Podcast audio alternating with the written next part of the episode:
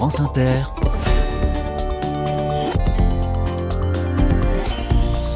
Dorothée Barba. Bonjour à toutes, bonjour à tous. Demain, dès l'aube, à l'heure où blanchit la campagne, je partirai. Non, je reste dans l'aube. L'aube a toute sa place ô combien dans les carnets de campagne. Et nous passons la semaine dans ce département de la région Grand Est. Au programme aujourd'hui, Polizo, un village de 300 habitants dans l'aube, pas loin de Bar-sur-Seine, à une quarantaine de kilomètres de Troyes. Polizo, on y trouve une ancienne gare qui est devenue un, un haut lieu de la vie culturelle locale. L'aiguillage, tel est le nom de cet endroit précieux, un écrin de culture et de lien social à la campagne. Je passe un coup de fil tout à l'heure à, à l'aiguilleuse en chef. Mais d'abord, nous feuilletons notre journal préféré. Soyez les bienvenus. Carnet de campagne, le journal des solutions. C'est le retour de Village dans les carnets de campagne. Un nouveau numéro de ce magazine consacré à la ruralité vient de sortir. Bonjour Sylvie Le Calvez. Bonjour Dorothée. Ravi de vous retrouver. Je remercie les collègues de France Bleu Normandie pour la liaison en duplex avec vous. Alors il y a un joli mot à la une de Village, euh, Sylvie. Autonomie. On va à la rencontre euh, dans ce reportage de celles et ceux qui passent de la théorie à la pratique en matière d'écologie. Tout à fait. Et le but de ce dossier, de cette enquête qui a été réalisée par euh, mes collègues Emmanuel Meyer et Axel Puig, ce n'était pas seulement de voir comment on peut faire soi-même, faire sa lessive, euh, etc., euh, son alimentation, c'était comment on passe après des projets plus collectifs, voire des projets globaux de territoire qui tendent de plus en plus vers l'autonomie, puisque certaines mairies soutiennent des projets d'ampleur. Voilà, donc il y a l'autonomie effectivement en cuisine, faire pousser ses fruits et légumes, ça c'est un peu la base. Fabriquer ses propres produits ménagers, ses propres produits d'hygiène, son chauffe-eau solaire, son four à bois, et puis aussi le, le, volet récupération de l'eau de pluie qui est assez impressionnant, notamment dans un village de l'Ariège, un éco-village, Sylvie. Oui, l'éco-village de Sainte-Camelle en Ariège, effectivement, c'est une, belle initiative, en tout cas importante. Hein.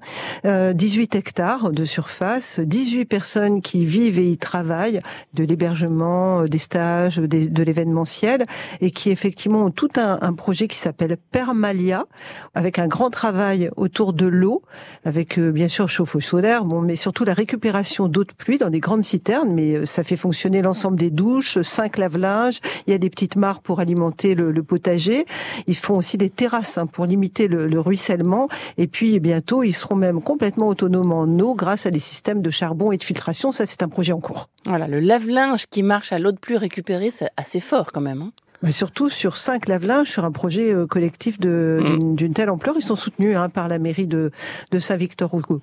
Alors toujours dans ce dossier sur euh, l'autonomie dans le magazine Village, on trouve un focus passionnant sur la forêt comestible avec un reportage euh, dans le Lot. Une forêt dans laquelle on trouve des arbres fruitiers, bien sûr, mais aussi des choux perpétuels, des pois de Sibérie ou encore un arbre à salade dont les feuilles se mangent avec de la laitue. Elles ont un goût d'oignon, c'est ce que j'apprends en vous lisant.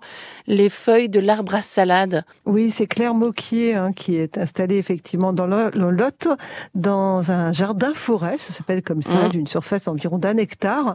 Elle est en même temps salariée de la, la forêt gourmande, hein, qui est en Saône-et-Loire, et puis elle travaille aussi pour euh, l'association Slow Food Pyrénées-Orientales. Elle fait partie des, des, fondateurs de Autonomie alimentaire à Cahors. Ça, c'est pour son implication locale dans le Lot. Et puis, face à la, la fragilité de notre système d'approvisionnement, elle s'est dit comment on pourrait faire autrement. Elle a beaucoup travaillé, notamment à Taïwan. Et beaucoup de, de ceux qui travaillent sur ces logiques d'autonomie, d'ailleurs, ont fait euh, des, des parcours dans des, des ONG, par exemple, mmh. hein, dans des pays euh, en développement ou, ou, fort loin, dont ils se sont inspirés pour euh, rapporter des, des pratiques ici.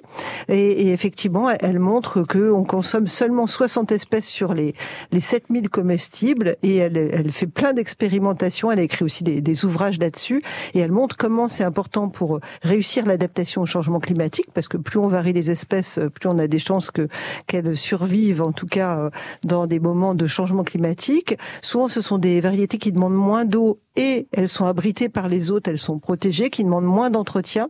Donc elle expérimente tout ça et il y a vraiment de quoi s'en inspirer. Voilà, ce chiffre que vous venez de donner est assez euh, stupéfiant. Hein. En France, actuellement, un Français moyen consomme 60 espèces végétales et animales, alors qu'il y a un potentiel de 7000. Le ratio, il est dingue, Sylvie Le Calvez.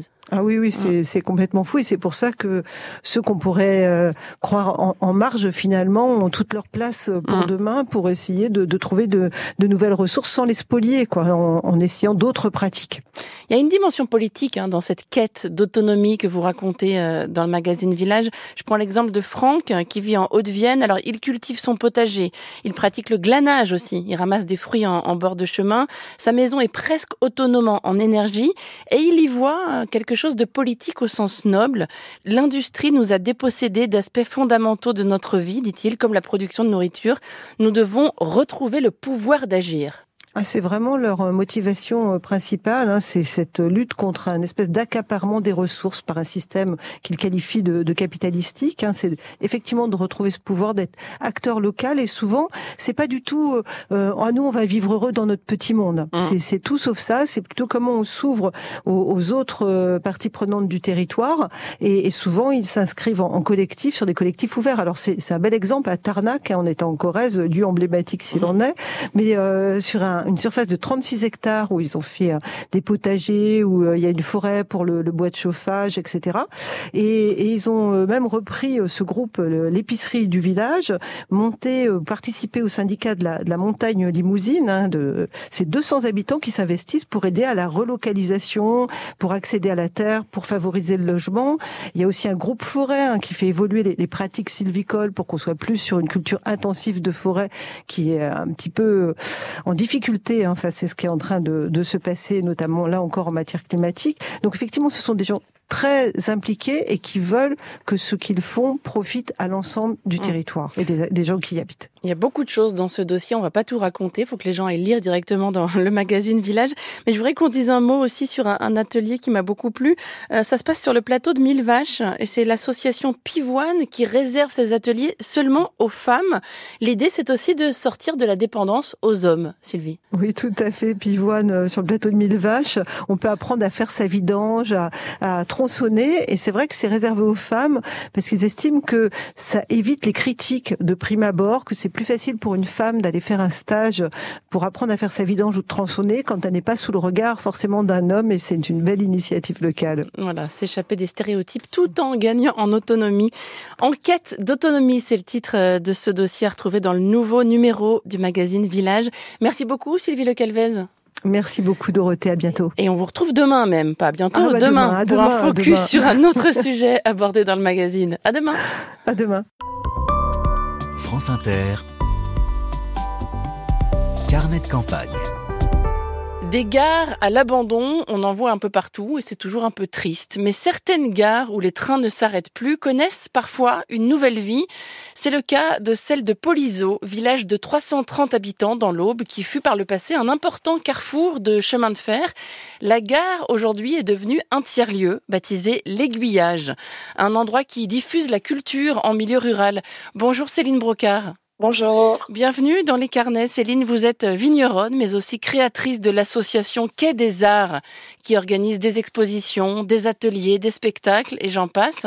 Alors c'est beau, une gare qui ressuscite ah oui, oui, je, je vous le confirme, c'est beau, c'est accueillant et effectivement, comme vous le disiez, c'est l'occasion de donner une seconde vie. Donc c'est un lieu, c'est un petit écrin euh, assez magique, moi je trouve.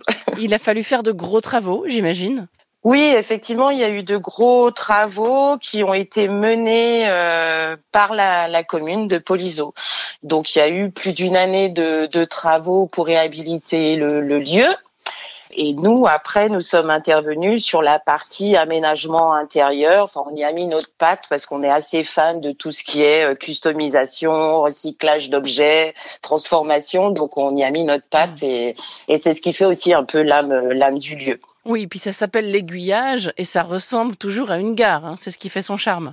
Oui, oui, oui, oui, oui effectivement. Elle n'a pas du tout été dénaturée. Il y a juste euh, l'ancienne salle des pas perdus qui était en mauvais état, qui a été euh, détruite et à la place ils ont reconstruit un bâtiment euh, en ossature métallique avec de grandes baies vitrées qui du coup accueille notre café associatif. Mm. Donc oui, oui, elle n'a pas été dénaturée. Polizo est à une quarantaine de kilomètres de Troyes. L'enjeu, c'est évidemment la culture en milieu rural. Céline, il fallait aller à Troyes avant pour voir un spectacle, par exemple. Alors oui, effectivement, malheureusement sur notre territoire, jusqu'à ce que nous on se lance dans ce projet, il n'y avait pas de, de salle de spectacle, il n'existait rien. Donc pour voir des spectacles, il nous fallait effectivement aller soit à la Troyes, soit aussi euh, dans le Châtillonnais, parce que à Châtillon il y a une très belle salle de, un très beau théâtre avec une très belle programmation. Donc euh, oui, tout l'enjeu était de pouvoir offrir une proposition, euh, avoir une offre culturelle et artistique sur sur notre territoire. Quel est le public visé par l'aiguillage? Est-ce que vous parvenez à, diversifier euh, les gens qui viennent? Alors euh, oui, en fait, euh, le projet forcément s'adresse à tous les habitants de, de, de, notre territoire. Il touche euh, toutes les générations. Alors il y a encore des choses à travailler, bien évidemment, mais en gros, on accueille du public ou des, des personnes qui participent à nos ateliers et la tranche d'âge, elle va de, des premiers mois euh, de, de la vie jusqu'à bah, des âges beaucoup plus avancés, des personnes plus âgées. Il y a des, des temps forts de la programmation dont vous avez envie de nous parler aujourd'hui? Oui, alors après, nous, on a des temps forts qui sont liés à la programmation qu'on menait avant d'avoir le lieu. Donc, on a euh, trois rendez-vous qui existent depuis euh, quasiment la création de l'association, euh, qui sont la fête de la musique, notre premier événement, un événement qui s'appelle Tous un conte, qui est dédié aux arts de la parole, qui a lieu en novembre, et un autre événement qui s'appelle Mai des Arts, qui a lieu le premier dimanche de mai. Et euh, là, dans les événements les plus proches, c'est euh, les rockers en du cœur. C'est un concept qu'on n'a pas inventé, hein, qu'on a repris. L'idée, c'est de mettre en place un événement, un concert, en faisant appel à des artistes, des groupes qui ont envie de se produire pour collecter euh, des jouets euh, à destination des familles euh, les plus démunies, on va dire. Et cet événement se fait en lien, en partenariat avec euh, la Croix-Rouge, l'antenne locale de la Croix-Rouge sur notre territoire. Mmh. Les en du cœur, c'est prévu le 16 décembre à l'Aiguillage. Tout à fait, mmh. oui, c'est ça. Votre association n'est pas neuve, hein, Céline. C'est l'installation dans la gare qui l'est. Comment vous faisiez avant? Vous étiez une association itinérante? Oui, oui, effectivement, on était une association itinérante et puis c'était aussi un petit peu un départ, un choix de notre part. Euh, l'idée, c'était de bah, déjà de tester, voir si euh, cette idée qu'on avait n'était pas trop farfelue.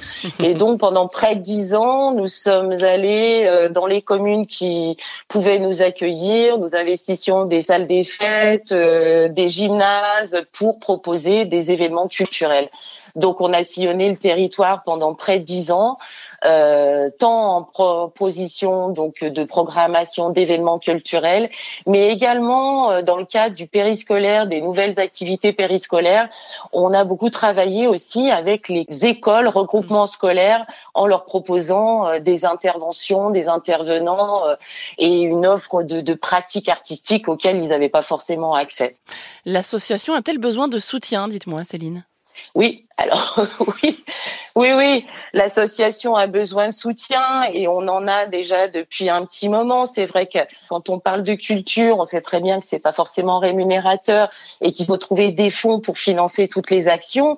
Donc on a eu euh, très rapidement l'initiative de solliciter des partenaires privés qu'on a toujours et, euh, et on fait appel à des fonds, euh, des fonds publics, des subventions. Donc on est, euh, on est soutenu par le département, on est soutenu par l'État puisqu'on a été aussi labellisé fabrique de territoire. Donc oui, oui, il y a un réel soutien et il y a une réelle reconnaissance sur le territoire qui nous a fallu quand même dix ans pour obtenir quelque part. Oui, ça s'arrache avec les dents. Hein. Oui, un petit peu, oui. Quels sont les projets pour la suite à l'aiguillage? Alors les projets pour la suite, euh, bah, développer encore plus les initiatives. Il y a des axes sur lesquels on aimerait travailler, notamment des projets à destination des plus jeunes, donc de la petite enfance, euh, des projets aussi à destination des, des seniors, et de développer aussi tout un axe euh, autour de la résidence artistique. Quai des Arts, c'est le nom de l'association et le lieu, je le rappelle, s'appelle l'Aiguillage. C'est à Polizo dans l'Aube. Merci beaucoup Céline Brocard. Merci Barbara. Moi c'est Dorothée, enchantée. Ah Dorothée, pardon. Je vous en prie, ça m'arrive tous les jours. Bonne journée et à bientôt sur Merci, merci beaucoup, au revoir.